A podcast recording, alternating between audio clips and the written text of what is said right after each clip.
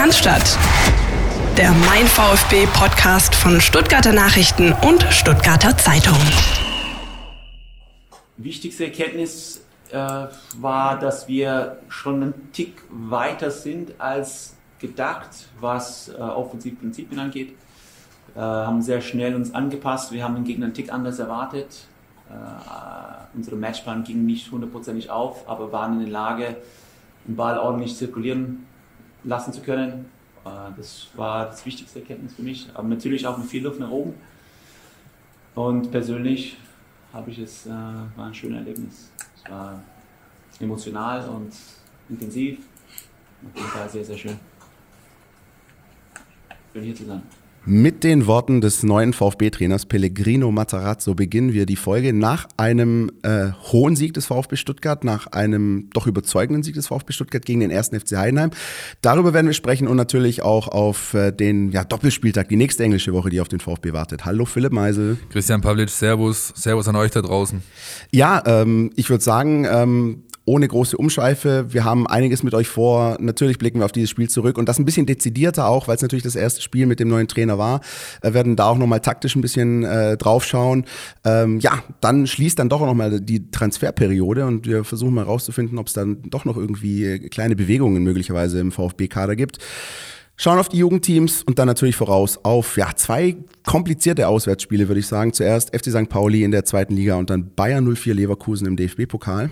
Und ähm, Philipp, ich würde mal sagen, du kannst mal gleich loslegen, weil du bist ja sozusagen im Dienst gewesen gestern beim Heimspiel gegen Heidenheim. Was ist so dein Fazit?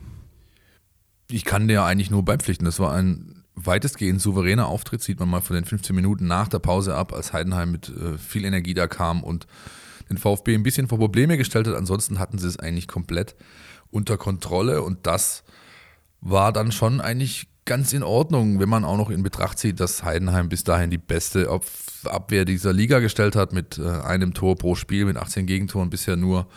Dann hat man ihnen drei Stück eingeschenkt, ist zu null geblieben. Da ist man zufrieden und das war auch so das, was heute Morgen, ich komme quasi jetzt direkt vom sogenannten Spielersatztraining in Bad Cannstatt und äh, konnte noch mit Sven Mislintat sprechen, was hier und da nachher noch aufscheinen wird. Da ist die Lage entsprechend gelöst ähm, und ja, wichtiger sag ich mal, ein wichtiger Starter in so ein Jahr. Ja. Ja. Wenn, du, wenn du rauskommst aus so einer Pause, hast die letzten 10, 11 Spiele nicht so performt, hast einen neuen Trainer, weißt nicht genau, wo du stehst, hast dann so eine eklige Truppe wie Heidenheim zu Gast, die, wie wir ja alle wissen, sowohl zu Hause als auch auswärts jeder Mannschaft in dieser Liga Probleme bereiten kann. Spielst es dann so runter, da kann man durchaus mal zufrieden sein. Ich ähm, war auch im Stadion und ähm, ja, ich würde genauso alles mitgehen, was du gesagt hast. Ähm, vielleicht ähm, ein Tick zu hoch, vielleicht ein Tor zu hoch. Der Sieg soll uns aber nicht stören. ja, nö, also wenn ich mich dann, das ist natürlich das, was Frank Schmidt auch in der PK nachher ja. ange, angemerkt hat und was man natürlich ganz klar gesehen hat. Also wenn du dich bei einer Einwurfsituation so verarschen lässt wie eine C-Jugend, dann fängst du halt so ein drittes Tor. Ja, also Völlig richtig. Und trotzdem würde ich sagen, ähm, ich weiß nicht, wie du es gesehen hast, ich fand Heidenheim von der Anlage her und von, der, ja, von den Abläufen her mit einem der besten Gegner, wenn nicht sogar den besten Gegner, der bisher im, im Stadion in Stuttgart gespielt hat. Das war für mich besser als all diese Wehens und Kiels, die, die hier schon gewonnen haben. Und trotzdem haben sie eigentlich du hast gerade angesprochen, bis auf die kleine Phase in der zweiten Halbzeit eigentlich nie wirklich Zugriff bekommen. Und da denke ich äh, an Worte, die Pellegrino Matarazzo zu mir gesagt hat während des Trainingslagers. Der hat ähm, immer wieder Folgendes gesagt.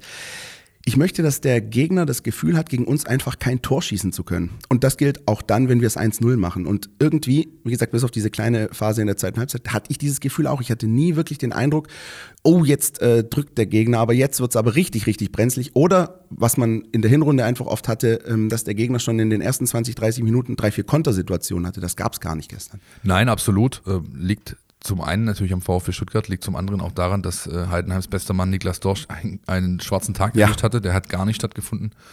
Und äh, the one and only MS7, Marc Schnatterer, der war auch nicht so wirklich eine tragende Säule. Das wird aber Jonas, unser Taktikexperte, nachher nochmal erläutern. Für mich persönlich gab es in dem Spiel drei, sag ich mal, Auffälligkeiten, drei Learnings, wie man in, in, in wunderbaren äh, Neudenglisch äh, so sagt. Der Meister der Anglizismen, Philipp Meisel. Richtig, die ich tatsächlich ähm, auf, ja, auffällig fand, das war zum einen die ähm, defensive Stabilität. Ja, also, ähm, dass ich Atakan Karasor mag, äh, weiß ja jeder, zumindest seit unserer Saisoneröffnungsfolge im Sommer letzten Jahres. Aber was der gestern runtergezockt hat, ähm, Da sieht man einfach, dass du, wenn du ja, Sechser alleinstehend spielen kannst, dann kannst du halt normalerweise auch so eine Art verkappten Libero in der Dreierkette spielen. Das hat er gestern beim mhm. Ballbesitz überragend gemacht, ähm, hat keine Fehler begangen, hat mit seiner Körpergröße, mit seiner technischen Klasse, mit seiner Übersicht und auch ein Stück weit mit seiner Schnelligkeit ein richtig gutes Spiel gemacht und wurde, sagen wir mal, assistiert von äh, Kempf Stenzel und äh, Ned Phillips. Das äh, hat mir sehr gut gefallen. Dann hat mir gefallen diese generelle Bereitschaft, nach hinten viel zu arbeiten. Ähm, Daniel Didavi sei da genannt, der extrem viele Wege zurückgemacht hat, äh, aber allen voran Nico Gonzalez, der sich belohnt hat mit dem 2 zu 0, der Kopfballtreffer nach Borna Sosas Flanke, aber der vor allem defensiv richtig gut gearbeitet hat und der so eine neue Rolle hat. Ähm, der spielt jetzt unter Materazzo, in England würde man sagen ein Wingback, also ein, ein, ja, Flügel, spannend. ein Flügelspieler, der aber eigentlich so ein verkappter Außenverteidiger ist, der sehr viel Wege zurückmacht, der jedes Mal quasi Kempfis Position eingenommen hat, wenn der aufgerückt ist auf seinem Weg nach vorne. Und ähm, das äh, muss ich sagen, äh, würde ich gerne wiedersehen. Und dann haben wir noch das äh, Thema, was ja auch, glaube ich, im Trainingslager eine große Rolle gespielt hat. Vertikalität, äh, respektive schnelles Verlagern nach vorne, auch mal mit dem Diagonalball. Der das Auslöser. War, das, der, die Auslöserhandlung, ja. auch das war äh, schon gut zu sehen und hat dann natürlich auch ein Stück weit, denke ich, zu Materazzos Fazit geführt nach dem Spiel, indem er sagte, wir sind einen Tick weiter offensiv in den Abläufen, als ich eigentlich gedacht hatte. Das hat man wirklich schon gesehen und das macht zumindest ähm, in Ansätzen Hoffnung auf die nächsten Spiele, weil wie wir ja alle wissen, unter Walter war es eben oft so, Ballbesitz, Ballbesitz, Ballbesitz, aber dadurch ging halt so ein Stück weit der Drive nach vorne verloren. Und äh, das äh, ist jetzt schon ein Automatismus, der, um wieder in Materazzo-Sprech zu bleiben, aufgebrochen wurde was wir jetzt hier alles aufzählen, sind natürlich sehr, sehr, sehr gute Sachen, ähm, wollen aber natürlich auch an der Stelle sagen, wir sind jetzt weit davon entfernt, in irgendeine Euphorie zu verfallen und trotzdem finde ich, ist es doch eigentlich ganz interessant, nach so ersten 90 Minuten zu sehen, was da alles gut gelaufen ist und das war halt dann auch schon einiges. Was mir auch noch aufgefallen ist, ähm, oder wahrscheinlich auch jedem, der im Stadion gewesen ist, äh, dazu muss man nicht hier stehen und irgendwelche Sätze rausplaudern, ist das Ingame-Coaching auch von, von Pellegrino Matarazzo gewesen. Also er hat auch selbst gesagt in der Pressekonferenz nach dem Spiel, ähm, wir haben Heidenheim ehrlich gesagt ein bisschen anders erwartet und äh, meine Mannschaft hat sich dann aber sehr, sehr schnell darauf eingestellt und, und sich angepasst. Ähm, das ist das eine, sozusagen die, die, die taktische Umstellung und dann natürlich aber auch die personelle. Ich meine, mit dem Wechsel von äh, Borna Sosa zu bringen, war jetzt dann auch nicht die falscheste Entscheidung, wenn man sich das 2-0 anschaut. Das hat dann das Spiel entschieden. Das hat auch dann Frank Schmidt letzten Endes gesagt, nach dem Motto, ja, ein 2-0 gegen VfB holst du jetzt nicht immer auf. Ähm, und damit war das Spiel eigentlich durch, Viertelstunde vor Schluss. Äh, das war alles in allem schon rund. Um einen weiteren Anglizismus zu bemühen, Lucky Hands. Ja, ja. Also der Trainer hat eigentlich äh, ja, zwei Joker gezogen, beide haben gestochen. Musste Bona, kurz überlegen, wie du das gemeint hast, aber jetzt ist mir ja, alles klar. Borna Sosa natürlich mit äh, kommt rein. Ähm, ja, ist, hat seinen Drang nach vorne ausgelebt. Überragende Flanke auf Gonzales, denn den kannst du eigentlich nicht daneben machen. Nichtsdestotrotz haben das schon einige geschafft, auch beim VfB, aber ja, Gonzales in dem Fall einfach äh, den Deckel drauf gemacht. Und dann bringst du Mario noch, der dann halt auch hinten raus äh, schön vor der Kante der Kurve ja, sein nächstes Saisontor erzielen Überragend durfte. auch von Philipp Förster übrigens. Ja, sehr, sehr gut gemacht. Das musst du. Äh, mit Philipp bin ich immer noch nicht so ganz äh, cool irgendwie über den Saisonverlauf. Der hat sehr stark angefangen, hat dann aber ganz oft, finde ich, so trifft er einfach die falschen Entscheidungen, verzettelt sich.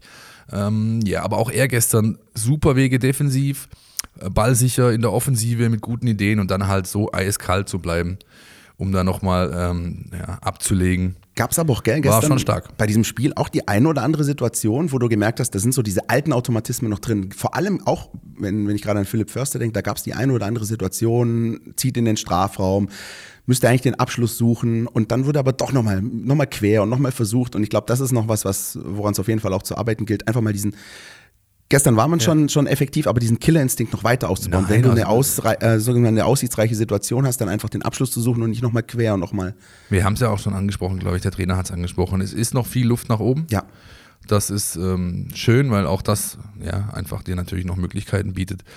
Jetzt trotzdem, wie du schon sagtest, man sollte ja das jetzt nicht alles zu hoch hängen. Es warten jetzt noch drei schwere Aufgaben. Das Auftaktprogramm, vier Spiele, elf Tage, wir haben es letzte Woche schon angesprochen. Das ist knackig. Ja, zu St. Pauli und Leverkusen kommen wir nachher noch. Und ähm, ich glaube, sie sind alle gut beraten, das nicht zu hoch zu hängen, auch wenn man jetzt heute vielleicht mal an diesem Donnerstag, wenn wir aufnehmen, sagen kann, okay, Start geglückt, einmal kurz durchschnaufen, fokussieren, nächste Aufgabe angehen. Und vor allem rein tabellarisch auch, ne? Heidenheim äh, bisschen äh, hinter sich zu lassen. Aue hat auch verloren. So hast du jetzt zumindest mal nicht diesen akuten Druck von hinten tabellarisch. Äh, und von hinten. Ja, ja komm, ich hab's gewusst. Ja, ja. Lucky Hands. Ähm, und, und, und dann ist es dann doch so, wie, wie Pellegrino Materazzo vorher gesagt hat, möglicherweise ist natürlich noch viel, viel zu spielen, aber möglicherweise läuft es ja dann doch auf diesen Dreikampf vorne hinaus. Ich will jetzt mal hören, was unser Taktikexperte zu sagen hat. Yes! Die Mein VfB Taktiktafel. Hier geht's ins Detail. Der neue VfB-Coach Matarazzo feiert ein erfolgreiches Debüt gegen den ersten FC Heidenheim, was auch daran lag, dass man mit einer guten Strategie ins Spiel gegangen ist. Ähm, ein Teil dieser Strategie bestand darin, dass man Heidenheim auf deren linke Seite geleitet hat, ähm, indem man den, den Passweg zum rechten Innenverteidiger so ein bisschen belauert hat und den linken offen gelassen hat. Das hat eben dazu geführt, dass Heidenheim 50 Prozent ihrer Angriffe über links gespielt haben, wobei sich die restliche Hälfte auf ähm, Mitte und rechte Seite äh, verteilt. Und ähm, ein Effekt davon war, dass, äh, dass äh, Marc Schnatterer, der rechts außen gespielt hat bei Heidenheim, eben wenig im Spiel war. Ähm, der hatte die wenigsten Ballkontakte bei Heidenheim, ist dann nach 70 Minuten auch ausgewechselt worden. Und das war sicherlich ein wichtiger Faktor für die defensive Stabilität, dass man äh, es geschafft hat, ihn so ein bisschen von der Versorgung abzuschnüren. Und ähm, aufbauend auf dieser Stabilität hat man dann auch äh, offensiv das eine oder andere glanzlich gezeigt. Da hat äh, Heidenheim versucht, das mit äh, vielen Mannorientierungen zu verteidigen, auch mit einer sehr aggressiven Zweikampfführung. Und der VfB hat sich davon aber nicht ähm, beunruhigen lassen. Sie haben es auch äh, im 1 gegen 1 und auch in engen Situationen unter Druck geschafft, ähm, trotzdem konstruktive, tororientierte Lösungen zu finden.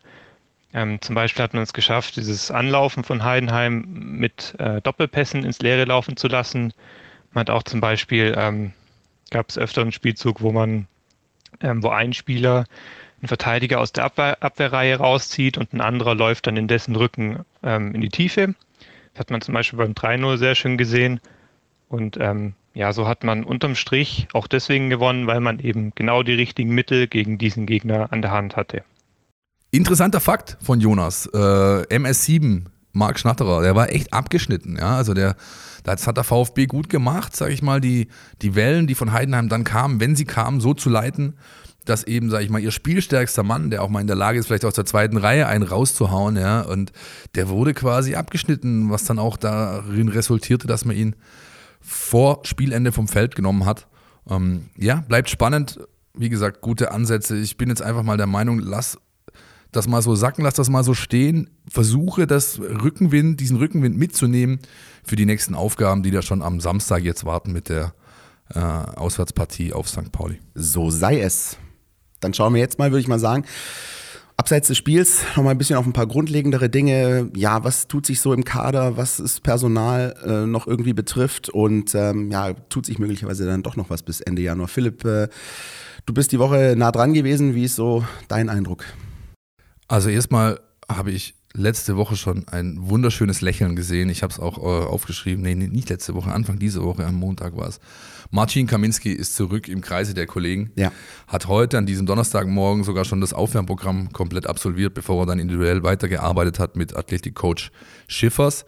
Aber ähm, da ist natürlich noch eine Weile hin. Der wird noch drei, vier Wochen brauchen, bis er eine ernsthafte Option darstellt. Aber er ist auf dem besten Wege, wieder ähm, eine zu werden. Ja, er hat also den, sag ich mal, den schlimmsten Teil seiner Reha-Phase nach diesem Kreuzbandriss im Auftaktspiel gegen Hannover damals überstanden. Er muss nicht mehr in der Reha-Welt ähm, Medizinbälle gegen die, Band, äh, gegen, die, gegen die Wand wuchten und irgendwie auf Geräten arbeiten, sondern er darf wieder Rasen riechen und äh, wird so langsam aber sicher immer intensiver äh, in den Kollegenkreis zurückgeführt wie man so schön sagt. Und wie ja. wichtig er auch ist für die, für die Mannschaft, finde ich, sieht man auch ähm, an diesen Geburtstagsgrüßen, die die Mannschaft aus dem Trainingslager rausgeschickt hat. Also ja.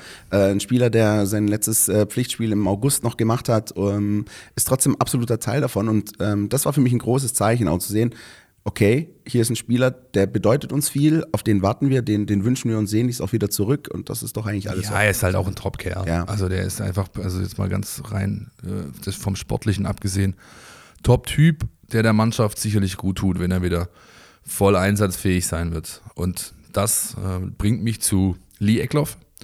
Der ist voll einsatzfähig, auch wenn er bisher immer noch darauf wartet, seine ersten Minuten Zweitliga, äh, zweite Liga in die Beine zu bekommen. Aber er ist jetzt, das hat sich ja im Trainingslager schon angedeutet und ähm, wurde jetzt dann auch eindeutig kommuniziert, absolut fester Bestandteil des Kaders. Das heißt, er wird nicht mehr zu U19 runtergehen zum Trainieren. Es kann natürlich sein, dass er in der U19 eingesetzt werden wird oder vielleicht auch mal in der U21, wenn er eben doch zu wenig Spielpraxis sammeln kann auf Profilevel. Aber man hat diesen 17-jährigen äh, äh, jungen Kerl jetzt schon ein bisschen ja, angelupft sozusagen. Er mhm. ist wirklich Teil jetzt des Profikaders, hat auch heute Morgen äh, wieder mit der Mannschaft trainiert und ich bin gespannt, wann der Trainer äh, es sich traut, respektive wann auch mal ein Spiel vielleicht die Möglichkeit gibt. Das war jetzt gestern nicht der Fall, ja, weil es eben noch relativ lang offen war. Ähm, aber wenn es mal ein Spiel geben sollte, in dem der VfB vielleicht schon relativ früh äh, so führt, dass man von einer gewissen Sicherheit sprechen kann, dann ist vielleicht mal Raum und Platz da, diesem Kerl ja die ersten Minuten einfach zu geben, die er sich mit Sicherheit verdient hat, weil er trainiert stark, das sieht man. Ähm, auch heute Morgen wieder zu sehen gewesen. Insofern bin sehr gespannt, wie es mit ihm weitergeht. Ja, ich glaube, es geht ganz vielen so, äh, die können es eigentlich kaum erwarten, ähm, wann er da mal seinen Einsatz bekommt. Aber das allein, dass er fest zum Profikader gehört, ist eigentlich schon, schon ein super Zeichen, ein gutes Signal.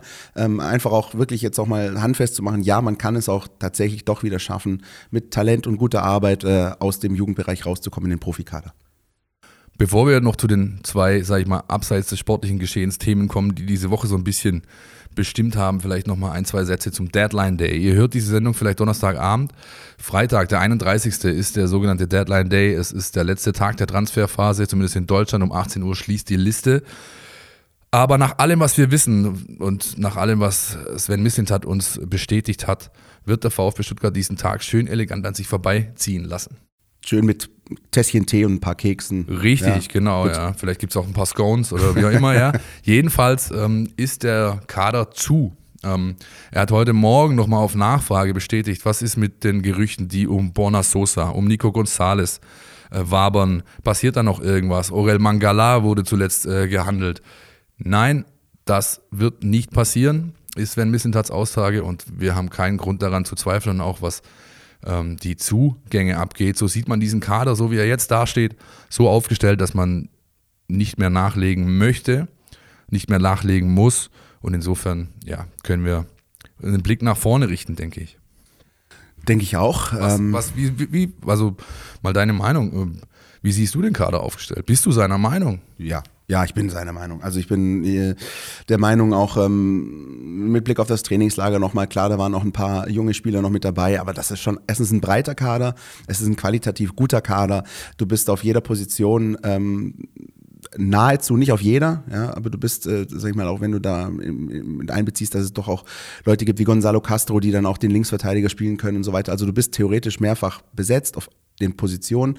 Ähm, ich finde, mein, mein Eindruck, ich weiß nicht, wie es dir ging, ähm, nochmal mit Blick auf das Heidenheim-Spiel war, als ich die, die Aufstellung gesehen habe, okay, aber als ich die Bank gesehen habe, ja. da, ja, da habe ich, also wow, also was du da alles für Optionen noch da hast. Da musste ich auch grinsen, ja. ja tatsächlich. Als ich den Spielberichtsbogen ja. ausgeteilt bekommen habe im Presseraum vor dem Spiel, muss ich, okay. Diese Bank war wirklich stark und ähm, ja, wenn, wenn da nichts äh, großartig passiert an Abgängen, dann bin ich absolut bei Sven Mislintat. Ja, ich sehe es nicht ganz so. Also okay. ich habe tatsächlich ein bisschen mein Problem damit, dass äh, vor allem auf den Außenpositionen, sage ich mal, keine 1A-Besetzung äh, links in der Verteidigung da ist, wobei man jetzt, so wie man es jetzt gerade spielt, das auch nicht braucht. Man braucht keinen klassischen Linksverteidiger. Und man hat natürlich Typen, die da spielen können, vor allem Typen, die einen gewissen Offensivdrang haben. Ja. Ähm, da hat man zwar mit Chulinov jemanden geholt, der auf beiden Seiten auf diesen Positionen einsetzbar ist, aber grundsätzlich fehlt mir in dem Kader so ein bisschen Speed auf den Außenbahnen, so ein bisschen Offensivdrang. Okay. Zumindest äh, solange so Leute wie eben Chulinov, wie Teto Klimowitz, wie aber auch der Kollege Roberto Massimo halt nicht so zum Zug kommen, ja, noch keine so ernsthaften Alternativen zumindest für die Startelf darstellen. Aber unterm Strich ist das eine Truppe, in ihrer Breite, in ihrer äh, äh, Qualität in der Spitze die, die Ziele dieser Saison erreichen sollte. Damit, da gehe ich schon d'accord, so ist es nicht.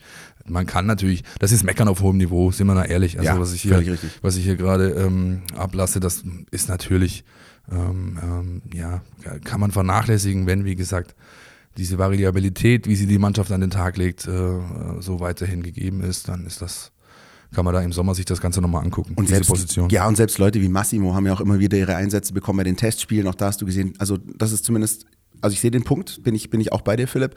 Ähm, aber ich bin mir eigentlich auch ziemlich sicher, dass Pellegrino Matarazzo den Punkt zumindest in irgendeinem Hinterstübchen hat, für den Fall, dass es mal eben Spiele gibt, die anders laufen, dass du eben diesen Speed, diesen, diesen Speed über die Flügel brauchst. Ja, und also ich meine, ich habe das Testspiel unter Ausschluss der Öffentlichkeit gegen Dresden sehen äh, können.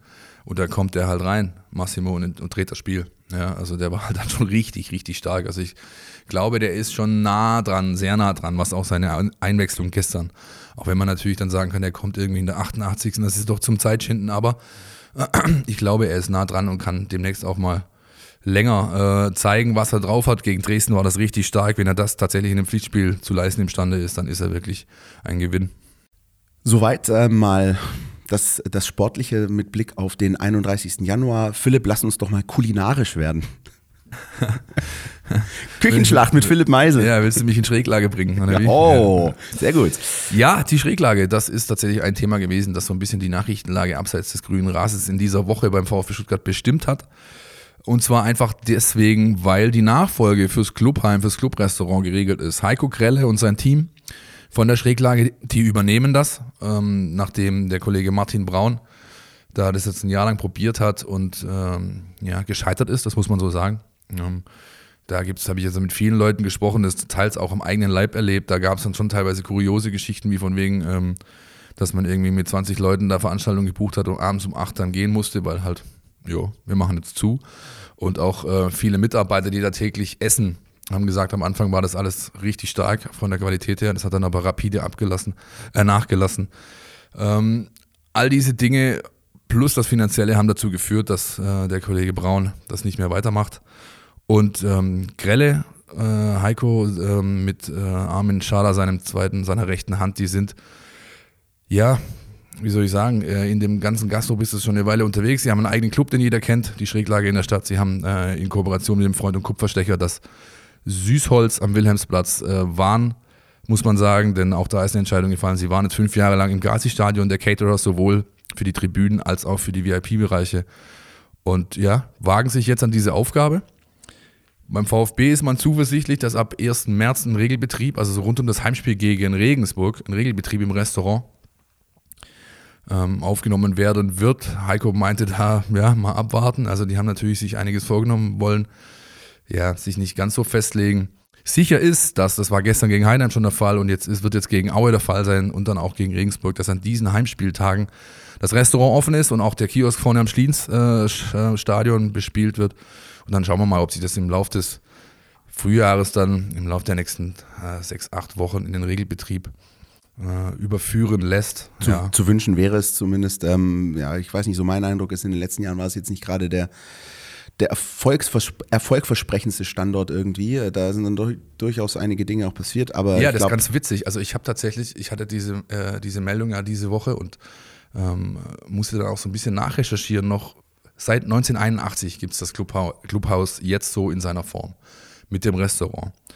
Äh, die ersten sechs Jahre war eine Familie drauf, dann war von 87 bis 2013, musst du dir mal vorstellen, eine Familie drauf. Und seit 2013 ist das jetzt, ähm, glaube ich, der vierte Pächter äh, mit der Schräglage, die jetzt beginnen. Insofern äh, ist da eine ähnliche Fluktuation wie, wie beim VfB auf den sportlichen Entscheiderpositionen plötzlich. Ich bin gespannt, wie es wird. Ähm, ich kenne Heiko gut, weil äh, er noch zu Zeiten, bevor er beim Gazi-Stadion richtig eingestiegen ist, auch unser Vereinsheim vom SV Eintracht übernommen hatte, wo ich äh, lange Zeit Fußball spielte und das war eigentlich sehr, sehr gut. Auch Da wenn kann er man das, gut essen. Auch ja, ja mittlerweile wieder, ja, aber ähm, äh, auch das hat er zwar nur ein Jahr lang gemacht, weil er eben er quasi eine Küche brauchte. Das Gazi-Stadion war durch Umbau, war ähm, Neubau, war da oben halt noch nicht so wirklich eine astreine Gastroküche äh, da. Die hatte die Eintracht, deswegen haben die, haben die da drüben gekocht und haben quasi alles rübergekarrt. Und ähm, ja, also die sind äh, machen, machen gute Sachen, machen ähm, ansprechendes Essen, werden auch für die Spielerverpflegung zuständig sein, muss man auch äh, sehen. Das heißt, wenn es Mittagessen auf dem Gelände gibt, so zum Beispiel am Freitagmorgen, bevor dann das letzte Abschlusstraining stattfindet, bevor die Mannschaft nach Hamburg fliegt zum Spiel, Das alles übernimmt die Schräglage ab sofort und äh, ja, bin gespannt, ob das, ob das gut läuft. Und auch ihr könnt euch mal melden, dann, wenn das äh, Regelbetrieb da ist. Ähm, gebt eure Erfahrung einfach an uns weiter. Wie ist das, dort zu essen?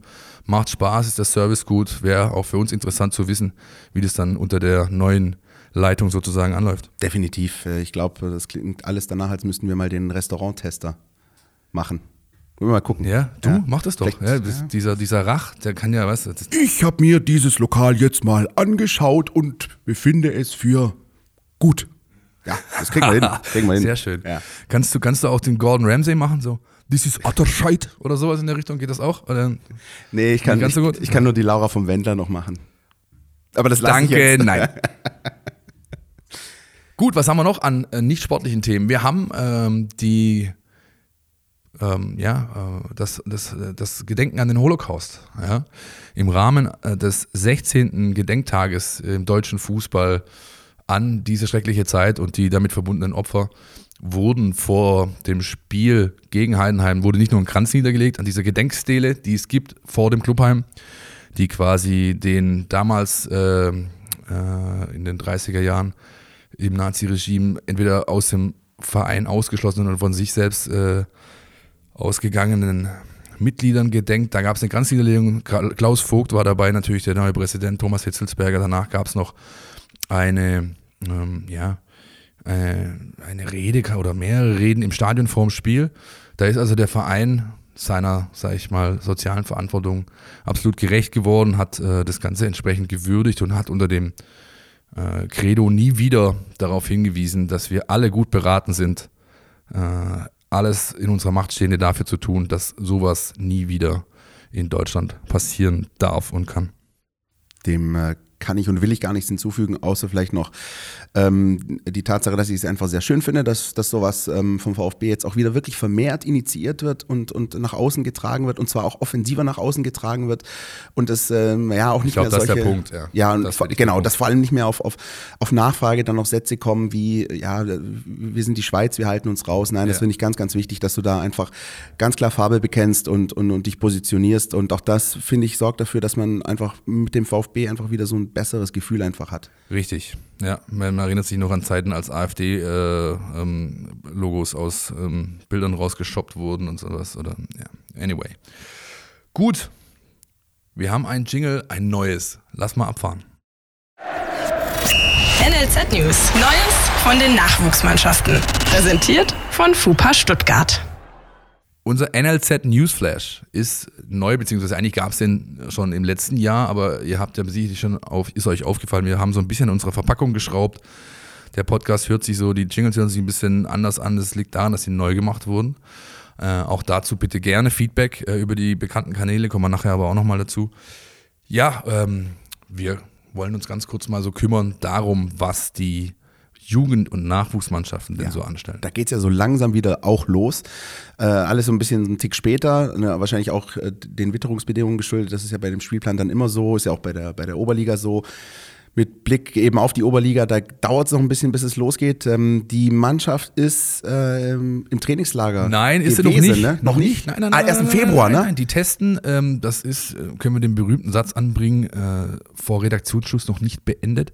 Die testen am. Donnerstagabend gegen 19.30 um 19.30 gegen Calcio Leinfelden. Gegen die haben sie auch schon im äh, WV-Pokal gespielt. Genau, im ja. WV-Pokal gespielt.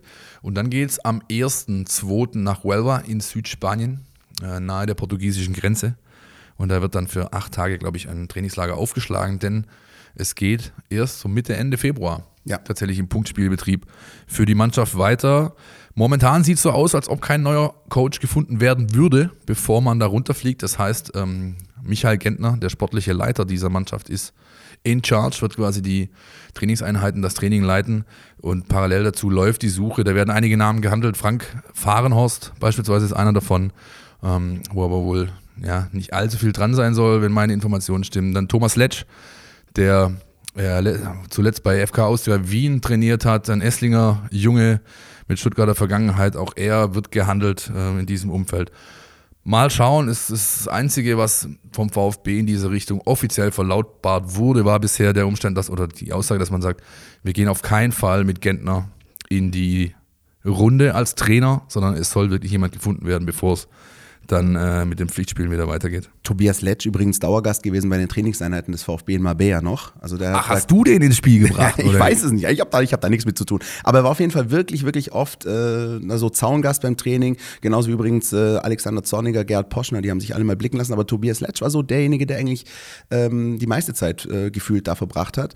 Ähm, aber was ich noch fragen wollte, Philipp, ist mal so generell, wie nimmst du eigentlich die Situation, als gerade war, rund um die ähm, U21? Also mit dem Trainerwechsel, mit mit diesem bisschen in, in der Schwebe stehen, wie, was für einen Eindruck macht es auf dich? Als schwer zu greifend äh, nehme ich die Situation wahr. Mhm. Ja, weil als wäre es schwer zu greifen, weil, weil einfach ähm, ja, da ein bisschen vieles im Unklaren ist. Ne? Ähm, auch da wird sich einfach der Pflichtspielauftakt zeigen. Ja, da wird sich zeigen, werden wieder die Jungs wie Teto Klimowitz, wie äh, der Tons Koulibaly, werden die da abkommandiert, werden die da helfen? Wird das so gelebt wie in der Vorrunde, wo es wirklich gut war, muss man ja so sagen. Ähm, auch ein Spieler wie Luca Mack, der auch heute beim äh, Spielersatztraining zwar da war und Teile des Programms mitgemacht hat, aber dann eben wieder rausgenommen wurde, könnte über diese Mannschaft herangeführt werden wieder. Bin ja echt gespannt, ob die so gut aus, dem, äh, aus den Startblöcken kommen. Da ist also, wie gesagt, einiges offen. Ähm, auch tabellarisch ist es ja noch so, da gibt es noch ein Nachholspiel, das in Nöttingen ist ja ausgefallen, äh, kurz vor Weihnachten. Also wir werden das im Blick behalten. Äh, sehr, sehr spannende Angelegenheit. Ich bin da auch nicht so ganz im Klaren darüber, wie ich das denn jetzt einzuschätzen habe. Aber am Ende, wie so oft, ähm, werden dann die Ergebnisse zeigen, wie das denn war und ob das die richtige oder die falsche Entscheidung war. Richtig. Bei der U19 wird es uns einfacher fallen, das Ganze zu bewerten, denn da ist am Samstag schon der Restrunden, mein neues Lieblingswort, Restrundenauftakt. Ja. Ja. ja. Denn ähm, die U19 von Nico Willig äh, hat Heimspiel gegen Kickers Offenbach. Die haben zwar jetzt äh, die Tage schon mal gegen Heidenheim im WV-Pokal gespielt und verloren. Tatsächlich, der VfB ist, glaube ich, seit gefühlten 40 Dekaden nicht mehr im Finale des WV-Pokals in dieser Altersklasse. Aber jetzt zählt es in der Liga. Äh, Kickers Offenbach, ein Gegner, den man schlagen muss. Äh, VfB ist Tabellenführer. Ja, da. Wer also Lust hat, 12 Uhr auf dem Einser, Trainingsplatz 1 am Samstag gegen Kickers Offenbach, könnte man ja, sich anschauen, wenn man das möchte.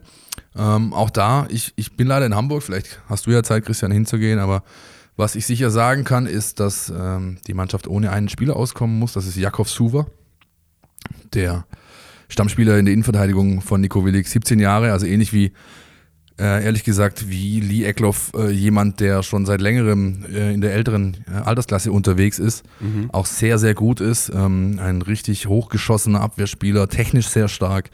Äh, der ist von Christian Wück für die DFB U17, also im, im, nationalen Verband spielt er noch für die Altersklasse, in der er eigentlich noch spielen dürfte.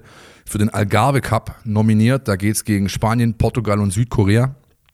Und dadurch wird er die ersten beiden Spiele verpassen, nämlich gegen Offenbach und danach ist es, glaube ich, Heidenheim tatsächlich wieder. Ja. Äh, in der Liga. Der ist so, und dann am 15. steht schon das dritte Spiel an, 15. Februar für die U19 Pflichtspiel in der Liga und da wäre er wieder äh, zurück. Denn, glaube ich, der Ergabe Cup geht bis zum 12., wenn ich es richtig Dann dauert es gar nicht so lange, bis man die Chance auf eine direkte Revanche hat gegen Heidenheim. Auch nicht so schlecht. Die U17 befindet sich auch noch in der Vorbereitung, ne? Ja, da ist ähm, noch weniger los. Ich habe heute Morgen ganz kurz äh, den Rigon Spaju gesehen und kurz gequatscht. Das ist der Kapitän der U17 äh, kosovarischer Jugendnationalspieler, aber der äh, ja, hatte nicht, äh, ja, ich kann da ganz wenig dazu sagen. Die sind mitten in der Vorbereitung, die testen ebenfalls heute an diesem Donnerstag 17 Uhr auf dem Kunstrasen unten im Trainingsgelände gegen die Stuttgarter Kickers. Und ja, wie es tabellarisch in der Liga aussieht, da haben wir ja oft genug ein paar Sätze dazu verloren, deswegen verzichte ich dieses Mal drauf. Mal schauen, äh, wie die Mannschaft von Murat Isik äh, ins Jahr starten wird. Dieses Gespräch, meine Damen und Herren, haben wir vorher aufgezeichnet. Was nicht aufgezeichnet wird, sondern live von uns begleitet wird, das ist das nächste Spiel des VfB Stuttgart am kommenden Samstag beim FC St. Pauli. Du bist vor Ort, darfst jetzt auch mal nach Hamburg fahren, Philipp. Ja, herzlichen Glückwunsch. Dankeschön. War ähm, ich übrigens auch beim letzten Spiel damals am Millern-Tor. Carlos Manet, oder? War Carlos das? Manet auf äh, Vorlage von Simon Terodde. Richtig. Ja. ja. Ähm, und ich meine auch zu einer sehr ähnlichen Zeit, so Ende Januar. Ja, ja, das war auch ja. Jahresanfang. Ja, ähm, ja eine ganz interessante äh, Konstellation finde ich, weil ähm, ich weiß nicht, wie es dir geht, ich den FC St. Pauli für viel besser halte, als er eigentlich in der Tabelle steht. Und äh, aber immer wieder diese Ausrutscher hat und jetzt auch direkt wieder in der englischen Woche äh, verloren auswärts. Irgendwie kommen die nicht so richtig in Tritt, ne? Da bin ich äh, ganz anderer Meinung. Die Mannschaft ist nix. Sagst du? Ja. Und, und das darf man auch nicht vergessen, sie haben ihren mit Abstand besten Spieler verloren. Mats Müller-Daly, den hat sich Hannes Wolf gekrallt. Der ist zum KRC Genk gewechselt. Und das war der Spieler, der im Hinspiel damals, du erinnerst dich vielleicht. Das Tor geschossen hat, ja. Nicht nur das Tor geschossen hat, sondern auch der beste Mann auf dem Platz war, trotz dessen, dass der VfB gewonnen hat. Ähm, ja, ich kann da, ich weiß nicht, ich kann mit der Truppe nichts anfangen. Mir ist das zu bieder, mir ist das zu ausrechenbar, mir ist das zu sehr auf Mentalität gesetzt. Ähm, Jos Lubukai, äh, tut mir leid an dieser Stelle, aber ich finde, dass 0 zu 3 bei Kräuter Fürth hat klar aufgezeigt, wo es hin, wo es hin die Reise geht für St. Pauli, nämlich schön da unten bleiben. Und das war's. Das ist ein Gegner, den du schlagen musst. Du fährst jetzt dahin. Atmosphäre hin, her, enges Stadion, Rambazamba auf den Ring, was soll's. Hinfahren, gewinnen, Mund abwischen, heimfahren, fertig. Ich hoffe, dass du recht hast. Ähm, ich finde sie einfach irgendwie ein Stück weit gefährlich. Ich weiß auch nicht warum. Vielleicht ist es auch nur so ein Gefühl. Vielleicht ist es auch nur das Gefühl eben vor dem Rambazamba, wie du gesagt hast, ähm, auswärts. Da weißt du nie, was passiert. Die haben es immerhin geschafft, auch daheim den HSV zu schlagen. Gut, Derby, andere Situation, keine Frage. Aber ja, unterschätzen sollten wir sie auf keinen Fall. Natürlich aber, nicht. Aber, Immer, ja. das, also so ist nicht gemeint. Ja, Ja. Das da kommen wir auch nachher vielleicht nochmal dazu. Maximaler Respekt vor jedem Gegner, sonst das ist, das, das geziemt sich einfach. Ja. Und das ist auch oftmals das Problem gewesen in den letzten Jahren beim VfB, dass eben das gefehlt hat, wo- woraus dann irgendwelche Schlappen resultierten. Das darfst du natürlich nicht haben. Aber du musst halt ganz klar auch sagen, das ist eine Mannschaft, die hast du mit der Qualität, die du hast und mit dem Anspruch, den du hast, den hast du klar zu schlagen, auch auswärts. Punkt. Richtig. Äh, wie sieht's denn äh, personell aus? Mir ist aufgefallen gestern nach dem Spiel unter anderem ein Ned Phillips, der nicht mehr wirklich äh, auftreten konnte, da äh, am, am Oberschenkel bandagiert war. Ich bin, ich war ehrlich gesagt überrascht, dass er durchgespielt hat. Okay. Ähm, ich habe die Situation ganz genau äh, beobachtet. Da kam ein Heidenheimer Angriff über die linke Seite. Der Pascal Stenzel äh, musste raus, ähm, hat da versucht, äh, den, den irgendwie abzulaufen. Das ist ihm nicht gelungen, hat Nat Phillips quasi für ihn ausgeputzt. Und in dem Moment, wo er den Ball wegspitzelt vor dem heranstürmenden Heidenheimer, äh, zieht er halt mit dem Knie durch, trifft ihn schön Oberschenkel Mitte. Der klassische, das klassische Eisbein, ja, ein Pferdekuss, wie er im Buch steht. Und da hat dann natürlich, so wie es sich geziemt für eine englische Abwehrkante, durchgezogen. geziemt sich gefällt mir übrigens Ja, das, ich, ich brauche ja jede Folge irgendein Lieblingswort. Und geziemt ist dieses Mal dran. Ja? Nein, also der Ned hat durchgezogen und, ähm, und hat aber dafür die Quittung bekommen. Der aktuelle Stand, heute Morgen Spielersatztraining, Donnerstagmorgen, ist der, dass es sehr, sehr eng wird. Sie natürlich alles versuchen. Es ist zum Glück, wie gesagt, nur eine Prellung, nur ein Bluterguss. Das kann man durch die Physios, werden jetzt halt Sonderschichten schieben und versuchen, ihn hinzubekommen. Und er hat natürlich auch den nötigen Biss und die, die Härte, das äh, im Zweifel dann halt drüber zu gehen. Aber das Risiko ist da, dass er nicht spielen kann. Das wird sich natürlich dann auf die Kette auswirken, kommen wir vielleicht gleich noch dazu. Und die zweite Personalie, da hat Mislintat heute Morgen ähm, Entwarnung gegeben. Das ist Nico Gonzalez. Hatte ich ja am Spieltagabend schon getwittert. Der hatte, das ist auch krass, ja, eine Fle- Fleischwunde am Schienbein. Und zwar schon in der ersten Halbzeit. Der äh, Heidenheimer hat ihn mit dem Stollen durch den Schienbeinschoner, also der Schienbeinschoner ist ge- gecrackt, also ge- gebrochen, hat ihm eine Fleischwunde verpasst. Die Schöne Grüße an Ewald Lien. ja, richtig. Die wurde genäht mit zwei Stichen. Nico hat auch, wie es halt seine Art ist, durchgezogen, durchgespielt, Tor gemacht. Ähm, und da ist es wohl so, dass er spielen kann. Also die, äh, diese Mini-OP ähm, eben in der Kabine noch, die ist gut verlaufen. Das wird entsprechend gepolstert. Und dann kann der erstmal kicken. Den kann man also buchen für die Startelf am Samstag. Sehr, sehr wichtig. Und da siehst du jetzt natürlich auch in diesen ganzen Geschichten, wenn du dann eben mal so einen kleinen Schlag abbekommst, Pferdekurs hin und her. Und dann ist so, ein, so eine englische Woche dann schon auch ja, äh, echt, echt eine, eine Krux. Also, dass du da sozusagen einfach die Spieler möglicherweise nicht schnell genug wieder fit bekommst, Ja, klar. als wenn du halt eben die Woche durch frei hast. Ne? Ansonsten glaube ich, um da auf, auf deine Frage zurückzukommen, äh, Stammelf und so weiter, ich glaube nicht, dass sich großartig was ändern wird. Ähm, also nett ist halt die Vakanz. Ja? Wenn er nicht spielen kann, wird sich das halt auf die ganze Kette auswirken hinten und vielleicht auch auf die Art und Weise, wie die Kette agiert hat jetzt, ja, die ja quasi in Ballbesitz auflöst, die Viererkette. Der ballnahe Spieler, also entweder Stenzel oder Kempf, rückt mit auf, das heißt Dreierkette ähm, ähm, existiert dann und das, ja, wenn du halt Phillips nicht hast, wird äh, der Kempfi natürlich eine Position nach innen rücken müssen und du wirst vielleicht mit dem klassischen linken Außenbahnspieler an den Start gehen. Gonzo Castro, der wieder spielen dürfte, Ja, genau. wäre einsatzfähig, der hat seine Gelbsperre abgesessen mit, dem, mit der Partie gegen Heidenheim und Borna Sosa natürlich ein prädestinierter Kandidat. Ähm, das ist also die für mich einzig spannende Frage. Ich glaube auch vorne, auch wenn es für uns überraschend war, weil wir alle auf Gomez gesetzt hatten, hat das Hamadi Al-Gadoui äh, sehr gut gemacht, auch wenn ähm, meine Kollegen ihm für mich unverständlicherweise nur eine 5 gegeben haben in der Spielerbenotung, aber er hat halt die Abwehr totgelaufen. Er hat halt viel gemacht, war viel unterwegs, hat versucht eben ähm, Gegner zu binden, Bälle abzulegen. Das Übliche, was man eben macht als Stoßstürmer in einem 4-2-3-1. Und ähm, auch da sehe ich jetzt nicht unbedingt die Veranlassung zu wechseln, zumal, auch das hat Mislint hat vorhin gesagt, wenn die beiden, also Mario und Hamadi, weiterhin so Jobsharing betreiben, ja, das, dann ist das doch alles vollkommen in Ordnung. Ja, weil Gomez kam dann eben rein, als vielleicht nicht mehr ganz so viel Frische da war in der Heidenheimer Innenverteidigung und macht dann halt das Tor Genau. in seiner, in seiner unnachahmlichen Art. Eigentlich ist das gegen Heidenheim genauso passiert, wie es oft schon eben andersrum gewesen ist. Das, ich denke, das wäre zum Beispiel, hätte jetzt Gomez von Anfang an gespielt, dann hätte er eben die, den Job gemacht, So den ist es. Hamadi gemacht hat. So ist es, Möglicherweise wäre dann Al-Gadoui eingewechselt worden, hätte dann Genau eben so das ist es. 3-0 drauf ge- gesetzt. Also äh, das ist äh, ein bisschen, ja, ich finde das aber gut, dass das so ein bisschen austauschbar ist. Ist so gut, wie du gesagt hast, Jobsharing und von daher, ja, bin ich da Schon eigentlich- wieder ein Anglizismus, ne?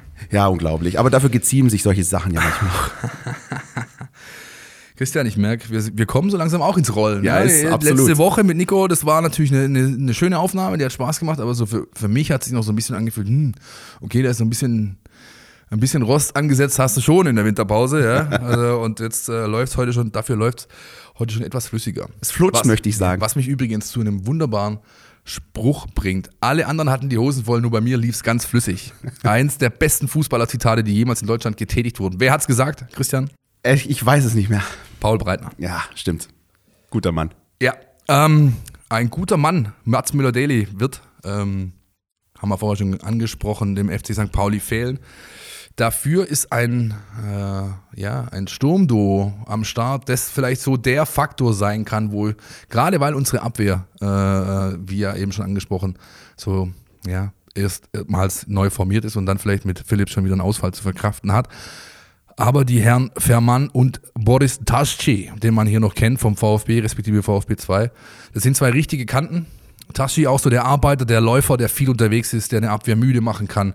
Und Ferman ist so irgendwie so eine Art äh, 2,80 Meter Kühlschrank da vorne drin, ja, so hoch wie breit, irgendwie, keine Ahnung, also eine richtige Kante, der halt auch in der Lage ist, tatsächlich dann äh, Tore zu machen. Ja, die er gegen Fürth hat er zwei gute Situationen gehabt. Da wäre das Spiel vielleicht gekippt tatsächlich, hätte er getroffen, aber das hat er nicht. Also das ist für mich so der Punkt, wo der VfB aufpassen muss, jetzt am Millern-Tor am Samstag. Diese beiden Herren vorne drin. Ja, finde ich genau richtig, dass du die ansprichst. Vor allem auch, weil die so ein bisschen sinnbildlich dafür stehen, wie St. Pauli dem VfB gefährlich werden könnte, wenn man eben das Ganze nicht mit der nötigen Einstellung äh, angeht, äh, mit Mentalität, mit Wucht, mit Kraft, mit, äh, aber eben ohne diese spielerische Leichtigkeit. Die wirst du von St. Pauli nicht sehen. Du musst aber diesen, ja, wie es halt so blöd heißt, diesen Kampf annehmen. Ich kann mir vorstellen, dass der Rasen durchaus nicht im allerbesten Zustand ist. Äh, und, Es war und schon dann- immer ein Acker, das wird ja, nicht genau. Und, und dann musst du das eben, die ganzen Gegebenheiten, die musst du annehmen, das Beste draus machen, deine, deine Überlegenheit äh, sowohl im Kader als auch spielerisch äh, irgendwie versuchen auf den Platz zu bringen. Und Einfach bestätigen. Ja, Sag's genau. doch mal in einem Wort, bestätigen. Ja, die Intensität hochhalten äh, und bestätigen. Ganz einfach. Ja, und ich glaube, dazu sind sie in der Lage. Ähm, wir werden natürlich, wie üblich, äh, vor Ort sein. Mit drei Mann werden berichten rund ums Spiel. Also ihr bekommt nicht nur den Live-Ticker bei uns, äh, könnt die Spieler bewerten, ihr bekommt rund ums Spiel jegliche Art der Berichterstattung, die ihr euch nur wünschen könnt. Also am Samstag vielleicht einfach mal bei uns in der App oder auf Stuttgarter Nachrichten und stuttgarterzeitung.de vorbeischauen. Und mitmachen mit unserem Notentool. Ja, neues Notentool. Hat halt gestern noch ein bisschen geknirscht in den Abläufen, so intern bei uns, aber das Notentool wurde von unseren Programmierern über Weihnachten, Neujahr schick gemacht, äh, neu gemacht. Ähm, Prinzip ist dasselbe geblieben, aber es äh, sieht ganz äh, schön aus. Wir wollen es intensiver jetzt auch in unsere Berichterstattung einbinden, als es vielleicht bisher der Fall war. Ihr könnt da auch den Spielern ganz klassische Noten vergeben von 1 bis 6 und äh, ja, dann auch mal einfach eure Meinung abgeben und nicht nur unsere Einzelkritik immer äh, kritisieren, weil wir viel zu subjektiv und schlecht bewerten. Habe ich gehört, wurde ab und zu mal schon gesagt.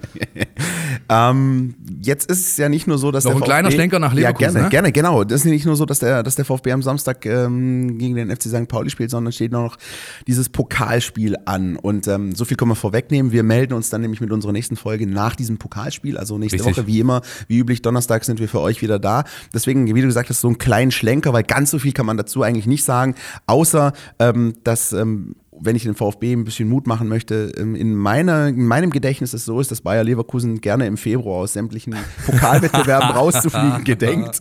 Also auch immer gerne so mal in der Euroleague gegen Krasnodar und mal in, also gerne, also das passiert. Ja, das ist so, so ein bisschen so das Leverkusener Ding.